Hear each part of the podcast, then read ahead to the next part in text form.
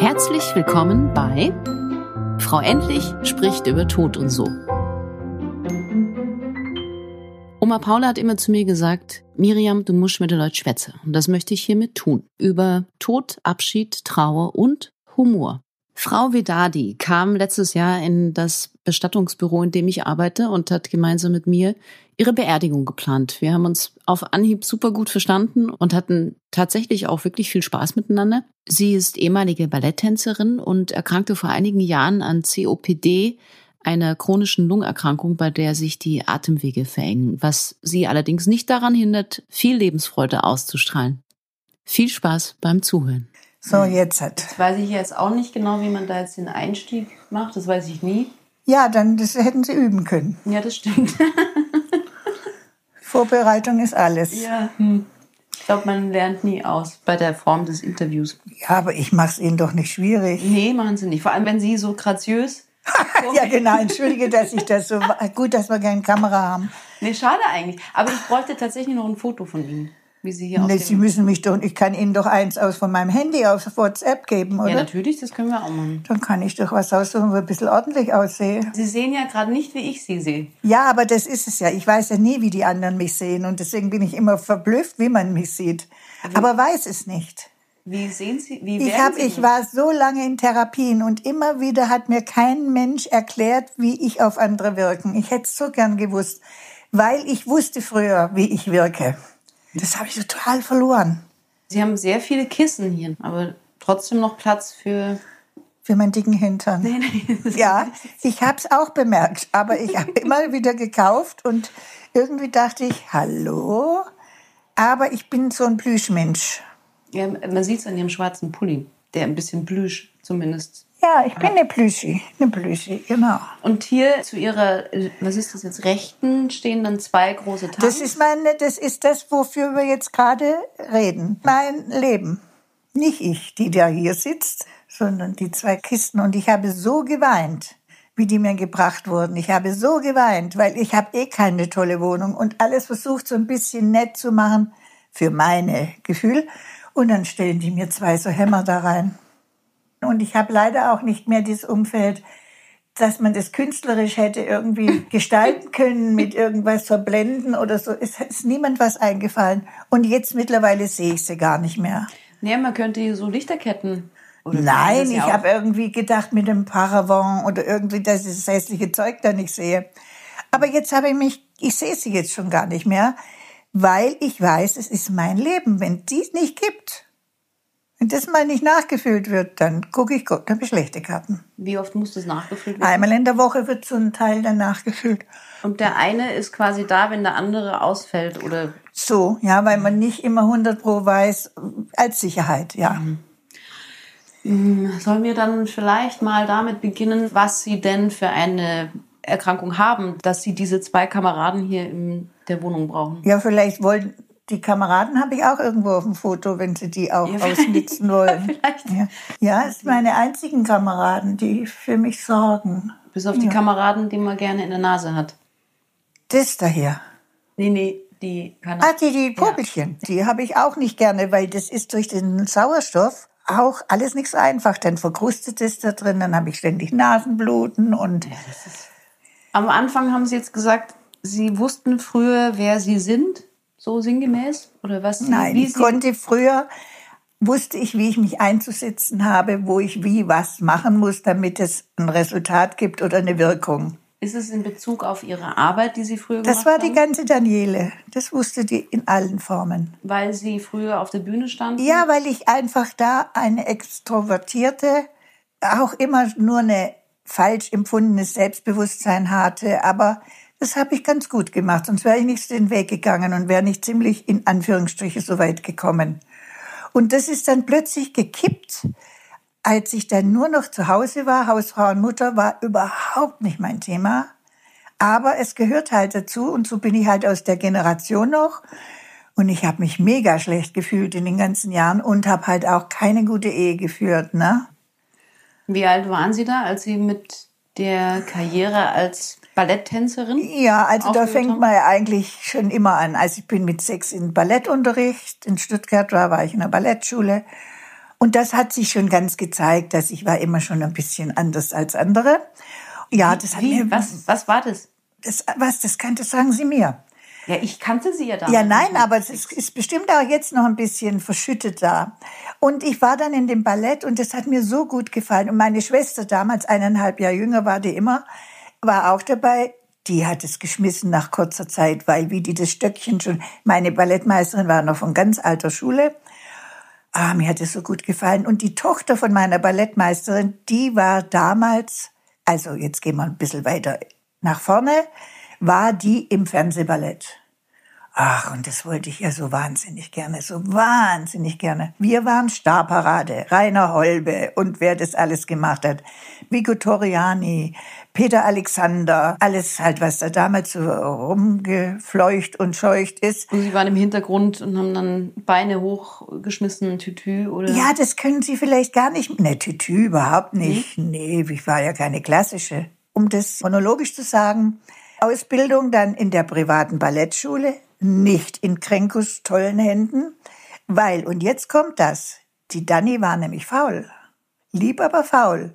Und hatte auch bis zum heutigen Tag, aber ich habe es erst, erst im Alter äh, diagnostiziert bekommen, ich habe gar keine Voraussetzung körperlich für für klassisches Ballett geht gar nicht, weil ich habe so eine Hüftplasie und da kann man ganz schwer das auswärts und halten und so. Also ich habe immer gekämpft, wie blöd.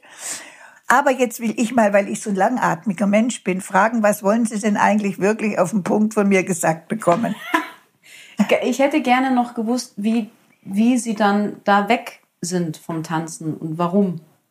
Vom Tanzen weg. Ja gut, dann habe ich mir gedacht, okay, Tänzerin hat sowieso keine so lange berufliche Zukunft und Kinder gehören ja irgendwie zu einer Ehe, war mir auch klar. Und er hat halt immer gemeint, also ja, also wenn ich jetzt dann keine Kinder wolle, dann lässt er sich scheiden. Ja, das wollte ich aber auch nicht. Wie alt waren sie da?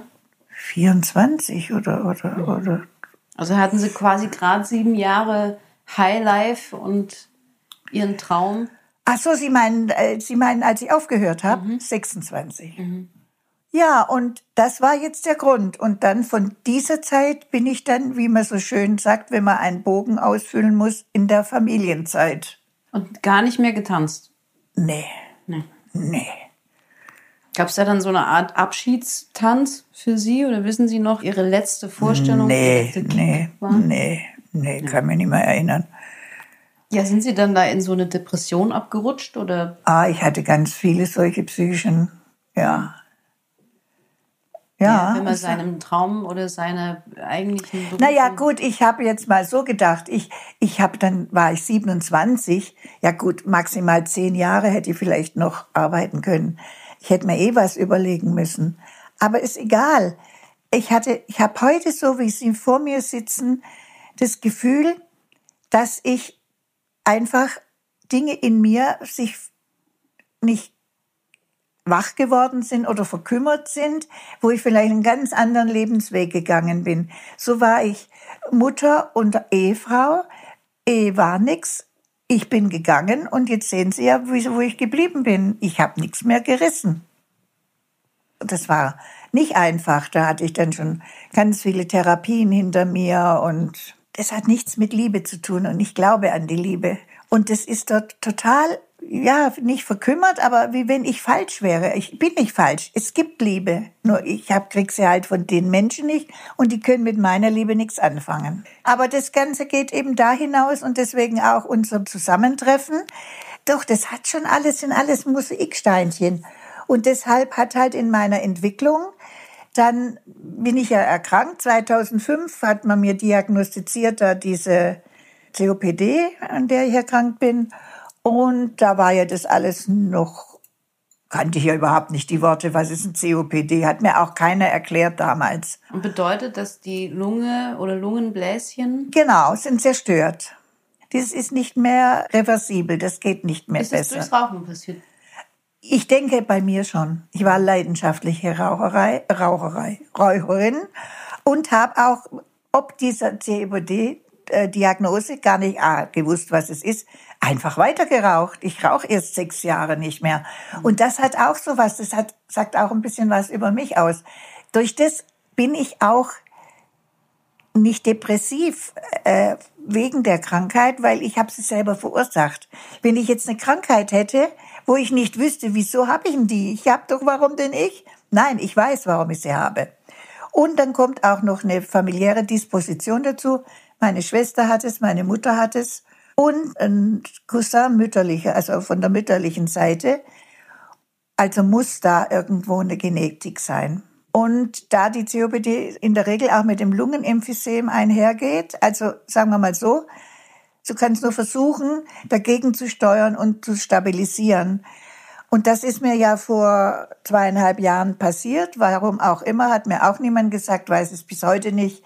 Also lange Rede, ich wurde im November nach einer Impfung, ha, Impfung, Grippe, ich habe mich immer Grippe impfen lassen, ging jahrelang gut und dann zweimal in Folge oder dreimal bin ich so krank geworden und just auch in 17 bin ich im Krankenhaus gelandet, war Weihnachten, äh, äh, Neujahr im Krankenhaus, wurde entlassen, kam in die Reha und von der Reha war ich zu Hause, nicht lange, dann landete ich in der Klinik und da war ich fünf Wochen mit künstlich Koma mit Dingschnitt und Enzuan und so sehen Sie mich jetzt. Jetzt laufe ich halt als Accessoire, das trägt man in Paris so durch die Gegend. Aber das Schläuchle. Ja, also dadurch sind halt ganz viele, durch diese Geschichte mit der Klinik und allen den, da hat sich bei mir so ein Schalter umgelegt. Ich kann es gar nicht beschreiben.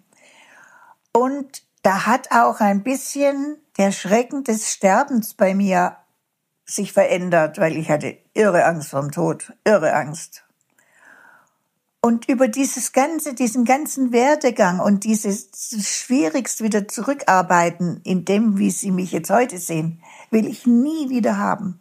Es war so schwierig und du wirst so allein gelassen. Diese ganzen Pflegedienste, da können sie ein Ei drüber schlagen. Das nützt gar nichts. Manchen bringt schon was. Nein, dies bringt aber nichts, wenn du selber nichts kannst und die haben keine Zeit, die müssen 20 Minuten rein und raus und was, wer soll mich denn da waschen? Wie soll das ordentlich fun funktionieren? So behandelt man doch keinen Menschen. Und dieses Thema, das geht ja wie ein roter Faden. Sie, Corona, das jetzt kommt's ja zutage. Was da passiert bei uns in der Gesellschaft. Da ist Champagner und Kaviar nicht mehr interessant. Das geht leichter. Aber da, wo Menschen wirklich Hilfe und ja und auch Leute bräuchten, die Hilfe geben, das sie gibt ja auch keine Versorgung in den Kliniken. Ja, oder es gründen sich dann so Netzwerke wie eben Nachbarn.de. Ja, aber das hat sich ja auch erst daraus, äh, glaube ich, rekrutiert. Ich glaube, das gibt schon noch ein bisschen länger. Aber ganz forciert oder mehr entwickelt hat es die jetzt das Corona. Dann gab eben die Tatsache, ich wohne hier alleine. Zu meiner Familie habe ich moderaten Kontakt, aber alles, alles Dinge, die du verarbeiten musst. Und so bin ich überhaupt zu diesem Gedanken gekommen, das, was mir 17, 18 passiert ist, ja, das kann mir heute und morgen genau wieder passieren, weil es hat mir ja keiner erklärt, warum mir das passiert ist. Und um dem Vorschub zu leisten, da hat noch keiner von Corona äh, gesprochen, jetzt noch zu Corona, habe ich mir gedacht, ich muss meine Sachen ordnen. Und da ich meinen Mann gut kenne und mein Mann wirklich sehr, sehr hilfsbereit ist, der hat die ganze Geschichte mit meiner Schwester gemacht. Ich war gar nicht in der Lage, da irgendwas auszuführen. Aber in so einer Hektik und so einer Lieblosigkeit, das wollte ich nicht. Das will ich nicht für mich. Das heißt, Ihre Schwester starb? 2008 mit 57 Jahren. An ihrer Erkrankung. Das sind alles Meilen und Mosaiksteinchen, die mich jetzt heute ausmachen. Das hat, war wahnsinnig, auch mit unserer Mutter. Das war alles so wahnsinnig. Ja, und dann habe ich das halt gedacht, das muss ich ordnen. Und je schneller, umso besser. Denn es kam ja dann das Corona, das hatte ich ja dann auch nochmal so einen Schub gegeben. Und dann habe ich so ein bisschen rumgeguckt und dann, ich glaube, im Internet, weil ja, glaube ich nicht. Es war so, weil ich weiß ja, ich will auf die Wiese, wo meine Schwester ist. Und dann habe ich gedacht, habe ich recherchiert, ja, und dann habe ich da angerufen. Und so ging eins, ach, vorher habe ich noch meine Patientenverfügung gemacht und was da halt so im Vorfeld, was man also auch braucht. Wie war das für Sie, die zu machen? Ah, das mache ich schon seit zehn Jahren. Ich habe da Formulare drin, solche, oder da unten solche Stapel. Stapel sagt man bei uns, sagt man Beugen. So viel Beugle. Beutle. Beugle, sagt man, oder? Beutle. Jetzt vergesse ich selber nicht mehr. Also gut. Und dann, last but not least, bin ich im Internet schon wieder, obwohl ich gar nicht so ein Freak bin, auf eine Organisation gekommen. Die machen das online. Das habe ich dann gemacht. Da konnte ich ja machen, tun und lassen.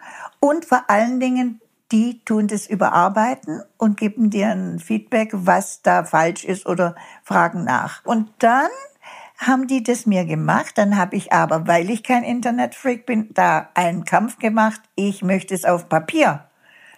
Und die haben mir das tatsächlich dann wunderbar, so ordentlich wie euer, das hat mir auch sehr imponiert, äh, gebündelt und dann geschickt. Und dann bin ich zu meiner Hausärztin und die hat dann ganz minutiös Punkt für Punkt ist mit mir durchgegangen, ob das juristisch und medizinisch in Ordnung ist. Und dann haben wir unterschrieben. Und dann war eben der nächste Weg in die Würmtalstraße. Wie war das? Ich meine, wie entscheidet man sich da, dass man da jetzt heute anruft und da hingeht? Ja, ich kann jetzt nicht von Ihnen verlangen, von den paar Sätzen, dass Sie jetzt ein bisschen mich beurteilen können. Ich bin ein sehr ambivalenter Mensch. Aber wenn ich mich dann zu was entscheide, dann ziehe ich es auch durch. Ich habe auch ein Foto gemacht für eurer, ich mit Maske, ganz grimmig. So ein also, Selfie mit, mit. Ja, ganz grimmig. Und hinten steht Bestattungs, was weiß ich, wie ihr euch nennt. Münchner Bestattungshaus. Ja, ah, das kann ich Ihnen nachher zeigen. Also, weil das ist auch ein bisschen, ich bin auch ein bisschen irgendwo, wie nennt sich der Ausdruck? Sarkastisch? Sarkastisch, ja. Ein, ein, kann helfen. Ja, und das haben Sie ja mit Sicherheit auch damit schon gemerkt, dass ich gesagt habe, ich möchte es alles sehen und ich habe mir ja auch alles fotografiert. Wer macht denn das schon? Nur eine. Ja, wer fragt denn schon, ob man mal Probe liegen darf? Ja, ja. Ich meine, das haben sie letzten Endes dann nicht gemacht. Wir haben ja wirklich extra den Sarg dorthin? Ja, ich habe es deshalb nicht gemacht, weil meine Körperfülle mir nicht mehr erlaubt, da wieder hochzukommen. Ich hätte sie wieder hochgefahren. Ja gut, das also. würde ich Ihnen nicht zumuten. Aber ein Späßle wäre es gewesen. Absolut. und hätte wieder zugelegt. Ja, und jetzt ist es eben so, wie es ist. Und es ist zumindest, ich habe meinen Kindern das alles erzählt, ich habe das fotografiert, wo es liegt. Und ich habe jetzt einfach, das war für mich wie eine Befreiung. Ich habe das Gefühl, ich habe alles, was in meiner Macht steht. Und jetzt sitze ich hier, sehen ja mein Umfeld jetzt, ob hier oder da, jetzt weniger, weil da lenkt mich der Fernseher ab, aber da oft in der Küche guckt er durch diese Lamellen und denkt, na ja, scheint die Sonne heute, hm, ist egal, wenn es kommt, kommt. Ich warte nicht drauf, aber ich bin vorbereitet. Wie war denn das Sterben von Ihrer Schwester oder Ihrer Mutter? Grausamst, grausamst. Das wollen Sie gar nicht wissen, mhm. weil das sind Tragödien. Wie stellen Sie sich das denn vor bei Ihnen? Kann ich mir nicht vorstellen, weil wenn das wieder so abläuft wie das letzte Mal, dass ich nicht wusste, wie ich heiße, dass ich gar nichts mehr wusste, bloß wie komme ich in das nächste Krankenhaus? Bitte jetzt nicht, weil in Corona kriegst du ja einen Vogel, gehe ja sowieso nur in da, wo ich damals auch war. Kann ich Ihnen nicht sagen. Ich weiß nicht, wie das ist. Ich habe damals gesagt, warum habt ihr mich nicht gehen lassen? Das hätte mir damals überhaupt nichts ausgemacht, hätte ich das alles hier nicht erleben müssen. Weil ich einfach, jetzt kommen wir wieder auf die Liebe, ich weiß nicht, wie man jetzt aus meiner Vorgeschichte sich das rausziehen kann. Ich habe ja hier nichts mehr zu tun. Ich werde ja nicht mehr gebraucht. Und mir fällt es manchmal irre schwer, meinem Tag eine Struktur zu geben, die irgendwie eine positive geht. Und deswegen denke ich mir, boah, und die nächste Krankheit will ich eigentlich auch nicht wissen. Sind Sie lebensmüde? Da kommt wieder meine Ambivalenz. Ich habe gesagt, ich bin sehr ambivalent. Ich würde nicht sagen, dass ich wüsste, wie ich mich umbringe, aber ich habe schon oft gedacht, ach, eigentlich, was soll das Ganze? Man sagt ja immer, es gibt irgendetwas in, in seinem Leben, was einen hält. Also was ist es denn dann? Weil Sie das ist der da. Punkt. Das ist der Punkt. Es hält mich nichts mehr. Aber sie sind immer noch hier und liegen. Ja, was soll ich denn machen? Ich müsste mich ja selber umbringen und da ist mir noch keine Idee gekommen. Ja, aber Sie hätten ja genauso gut jetzt auch zum Beispiel sagen können, nur das Gespräch mit, mit der Frau Brenner mache ich nicht, weil bringt ja eh nichts. Also Sie sind ja weiterhin neugierig. Ah, das ist aber ein, ein Charakterzug von mhm. mir. Das zum einen. B, habe ich Ihnen ja sowieso x Komplimente gemacht, wie gut ich mich gefühlt habe, das sind Fügungen. Ja, und warum? Neugierig, die nette Frau Brenner. Thema ist sowieso vor der Haustür. Ja, warum soll ich Ihnen das nicht machen? Ich frage mich jetzt, was ist dann Ihr Antrieb? Nichts, ähm, die Routine. Leben Sie dann quasi von der Energie, die Sie von früher noch? Da nehme ich mir, ziehe ich mir ganz viel raus. Nein, ich glaube, ich bin so ein Typ Mensch. Es ist einfach, und das habe ich ja damals auch gesagt, meine Zeit war noch nicht reif, um Tschüss zu sagen. Also, dass ich gehen musste. Da habe ich mich riesig gefreut halt auf dieses Treffen, weil das tut sich ja sonst nichts weil alles die meisten Leute auch nicht mehr verstehe, weil ich verstehen, weil ich die konfrontiere. Ich zeige denen den Sarg, ich, ich spreche über das. Das wollen die doch alle gar nicht hören. Sind die in ihrem selben Jahrgang? Meistens älter. Schaffen die das wirklich so einen großen Bogen drumherum zu machen und so zu tun, als würden ja, sie nicht ich habe so viele und ich sage, man braucht ja nur ein paar gute Freunde, obwohl man auch nie weiß, wer ist ein guter Freund. Aber ich hatte wirklich einen großen Bekanntenkreis. Aber das war mir einfach zu pseudo, zu oberflächlich. Und alle, die sind alle so, kehren alles unter den Teppich, wie wenn sie hundertjährig wären oder tausendjährig wären. Und das bin ich nicht, weil ich denke, Kinder, hallo. Mein Eindruck ist, dass ja eigentlich fast alle so denken. Aber ganz wenige trauen sich halt diesen ersten Schritt zu gehen und zu sagen, ich habe Angst vorm Tod, lass uns drüber quatschen. Weil dann ist halt die Gefahr, dass man jetzt emotionaler wird, natürlich höher, aber im Endeffekt danach geht es einem besser. Die meisten drücken sich davor, drüber zu reden. Aber dann brauchst du halt so Ausdrücker wie Sie, die natürlich ihr Umfeld damit auch konfrontieren. Ich könnte Ihnen jetzt nicht aus meinem Park. vielleicht wäre es ein Exempel wert. Absolut. Wollen Sie äh, an das soll ich Ihnen das Nein, nein, nein, nein, da kann ich ja zurückrufen. Äh, dass ich jemanden versuche zu rekrutieren, der bereit wäre, mit Ihnen so ein Gespräch zu führen. Das müssen Sie gleich nochmal sagen, solange, weil das Cha-Cha-Cha, ich weiß nicht, ob man das jetzt zu stark gehört hat. Bei mir ist alles Cha-Cha-Cha. Auch Sterben ist Cha-Cha-Cha. Ah, jetzt geht der, der Anruf beantworten. Ja, natürlich. Dann bin ich nicht so alleine. Aber das ist auch jetzt so ein Inputter. Das war jetzt meine liebste Tanzkollegin, die da immer noch spricht. Und die hatte am letzten Freitag einen Herzinfarkt. So lang geht mein Band, wusste ich gar nicht. Ja, interessant. Ja, und das sind lauter so Sachen. Also Sie sind schon noch verknüpft und verbunden mit vielen Menschen.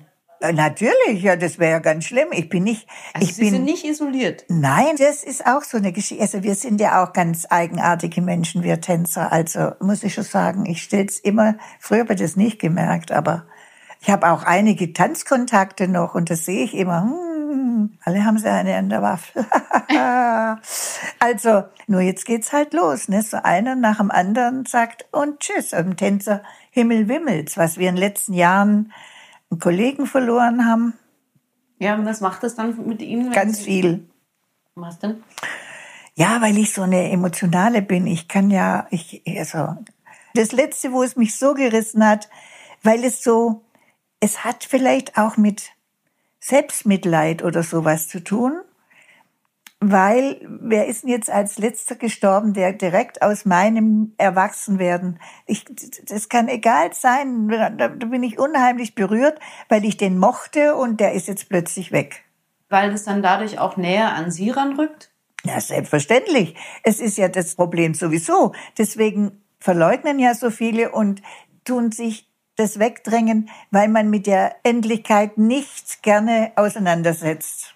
Ich sage Ihnen Folgendes. Als ich euer Büro verlassen habe, bin ich hier in diese kleine Bude, und das habe ich auch allen, wer es hören wollte oder auch nicht, gesagt, auch nach meiner Patientenverfügung, das war ja dann alles in einer Zeit, ne, habe ich gesagt, so, ach so, und in meinen 70. habe ich auch erledigt vor anderthalb Jahren, so habe ich gesagt, jetzt sitze ich mich dahin und jeder Tag ist ein guter Tag. Hm. Und jetzt warte ich mal ab, wie viele Tage es noch werden. Nicht mit dieser inneren Sorge oder Ängstlichkeit oder so. Nö, das hat sich relativiert. Ich sage nicht, dass ich überhaupt keine Angst mehr vom Sterben habe, aber es ist anders geworden. Das Thema ist, solange ich alt bin, immer schon ein Tabuthema in unserer Gesellschaft. Ich verstehe es nicht, warum. Man tut sich viel leichter, siehe mich, wenn ich mich damit befasse. Gut, ich weiß jetzt auch nicht, wie das jetzt in der Endkonsequenz dann aussieht, aber es ist nicht mehr so weit weg und es ist realer und ich habe nicht mehr so viel Angst. Wann wurden Sie denn zum allerersten Mal mit der Endlichkeit konfrontiert?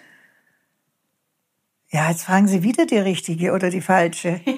ich habe immer nachgesagt bekommen, ich kann nicht alt werden. Und woran Sie das jetzt festmachen?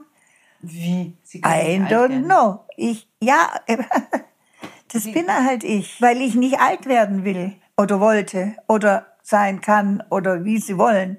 Weil da gibt's viel Eitelkeit, da gibt's viel, boah, zum Beispiel meine Optik. Ich war ja früher, habe ja das Fenster nicht aufgemacht, wenn ich nicht geschminkt war. Das war ein langer, langer Prozess. Und dann bin ich das erste Mal in die Psychotherapie und da habe ich mir geschworen, da bin ich noch aufgebrezelt, wie sonst was hin. Und dann von nun an ist Schluss. Und das habe ich ziemlich eingehalten. Gut, es gibt schon noch Situationen, aha, da habe ich ja genügend dann noch in meinem Schrank. Aber weil auch das nicht mehr stimmig war für mich. Ich meine, ja, damit mit der Endlichkeit, wann haben Sie zum ersten Mal verstanden, dass Sie irgendwann sterben? War das als Kind schon? Kein Mensch beschäftigt sich freiwillig mit dem Tod. Doch. Nein. Da muss ich Ihnen, doch, muss ich Ihnen widersprechen. Ich habe das als Kind schon gemacht.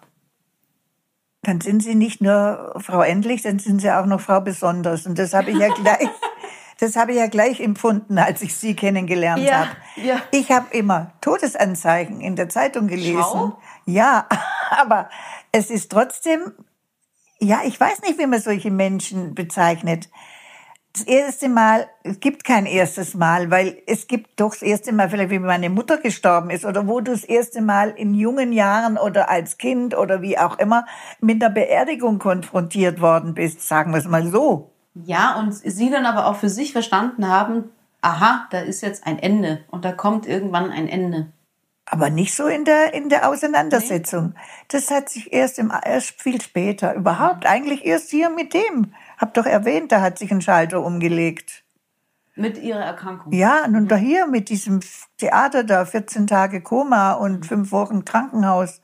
Ich hatte ja vorher nie was richtiges, Schlimmes, wo man Angst haben muss, man nippelt ab. Das ist ja die Krux. Ich habe jahrelang daran geglaubt, mich gibt's immer. Für immer? Ja, aber das war ja dann irgendwann mal, aber ich kann Ihnen das Datum nicht sagen, dann eben, aha, nee, es ist ja doch nur ein Durchlaufposten, wie bei der Bank. Dann sind Sie ja Frau Unendlich damals. Sie sind Frau Endlich und ich Frau Unendlich, ja. Und heute bin ich Fräulein, nein, das sind Sie ja Frau, nein, dann bin ich die Schwester von Frau Endlich, ja. ja. Gerne. Das ist jetzt auch zu kurz gefragt, weil ich kann Ihnen das nicht sagen, war das vor fünf Jahren, war das vor zehn Jahren? Also es ist schwierig das Endlichkeit, die Auseinandersetzung, das habe ich schon bei jedem Blumenstrauß so empfunden. Ach, schau. Ja, aber das habe ich doch nicht auf mich appliziert. Das ist halt die Natur. Bis irgendwann mal Reife. Ah ja, das könnte ja auch den Menschen betreffen. Und dann hat man sich das erklärt. Mhm. Schau, das ist eine Blume. Blume ist ein gutes Beispiel. Sie haben ganz viele hektische Flecken, liegt es an mir? Ich? Echt? Ja. Hab ich, nee, keine Ahnung. Hier, da, die Kulti. Nee, das kommt vom Sonne tanken. Tanken oder tanzen? Tanken. Ach so. Vom Ta Sonne tanken. Ja, Ihnen traue ich alles zu. Glauben Sie daran, dass es weitergeht? Reinkarnation? ja. Nee. Also Sie sind tot und dann ist... Richtig. Okay. Wenn ich tot bin, dann will ich mal Ruhe. Wenn ich tot bin, bin ich tot. Aber glauben Sie dann an sowas wie, dass sich die Seele löst vom Körper? So nach oben fahren. Ja, oder halt nach unten oder rüber. Nein, aber das ist aber damit auch geschult, dass ich Freidenker bin. Ich bin nicht religiös motiviert. Also es tut mir leid, dass ich Ihnen das jetzt sagen muss. Als das trifft mich jetzt wirklich sehr stark. Tochter. aber ich bin Freidenker. Das sei Ihnen aber auch wirklich. Ja, völlig, vergönnt. Ja, gegönnt und völlig. Was ist für Sie das Schwerste? Boah, jetzt wird's jetzt um Quiz. Das Schwerste. Jetzt im Alltagsablauf oder in der Psychologie oder in was? Das, was Ihnen als erstes einfällt. Schwer ist für mich, mich immer wieder selbst zu motivieren, positiv zu motivieren. Weil ich habe Tendenzen, so die schwarzen Löcher aufzumachen. Das ist schwer. Ja, verstehe ich. Welche Erkenntnisse haben Sie bisher aus Ihren ersten Lebensjahren gewonnen? Hallo, von meiner Geburt an oder wie? Von Ihrer Geburt bis jetzt. Hm.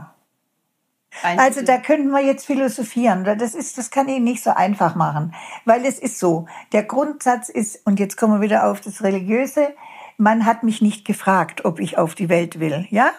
Und wo ich reingeboren werde, wusste ich auch nicht.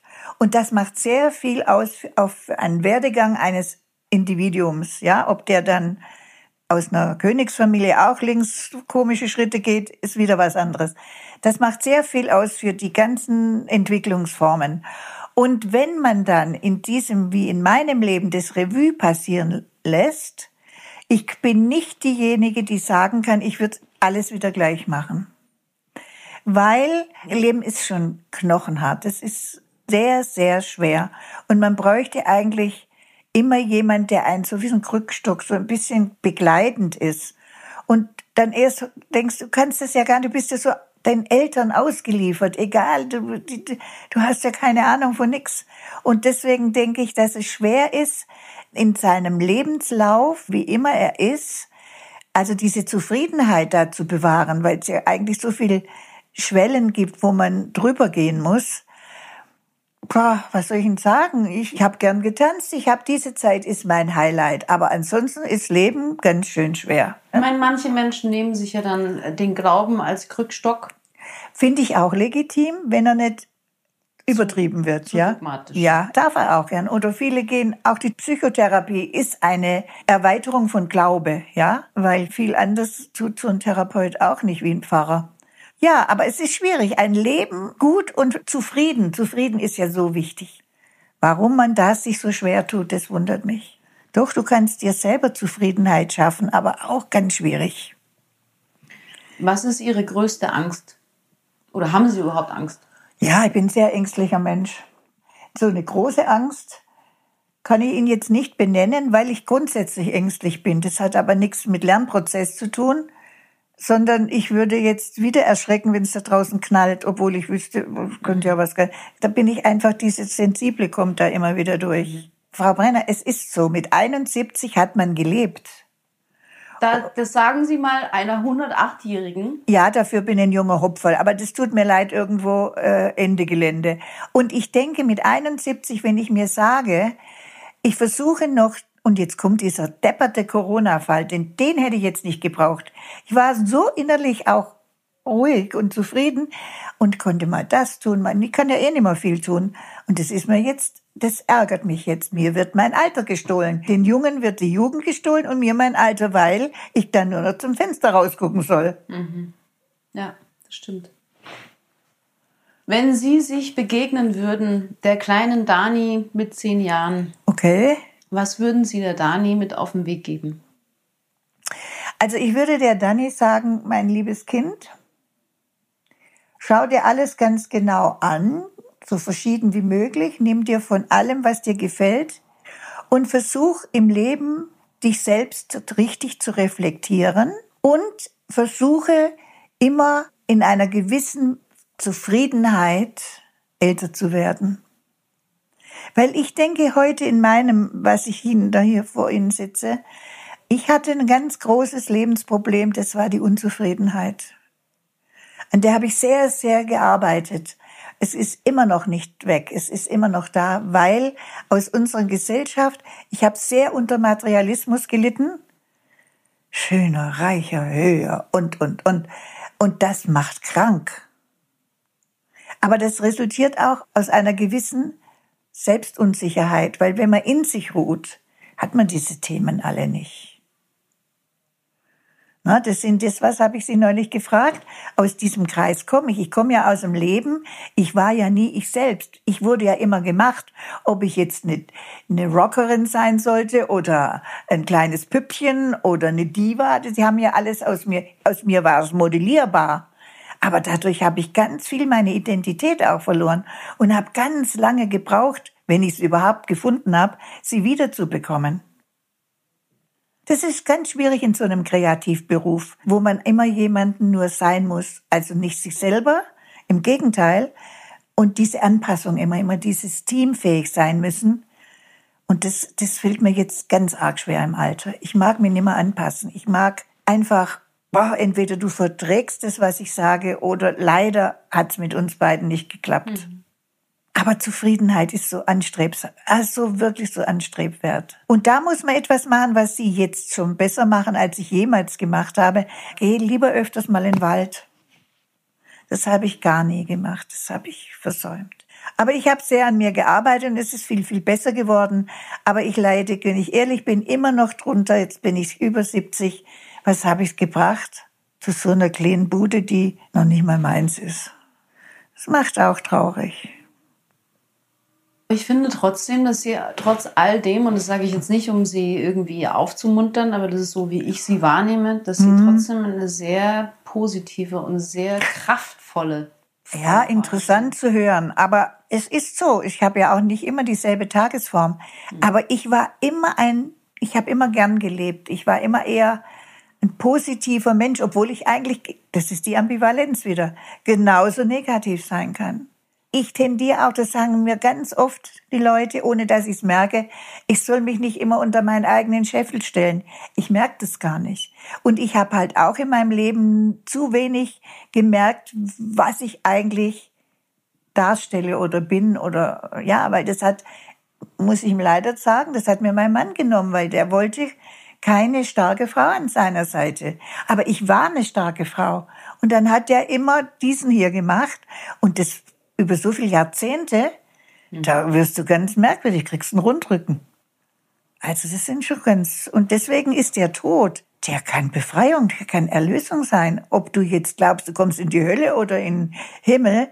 Ich denke, ich werde überall jemanden treffen, den ich kenne, wenn es so sein sollte.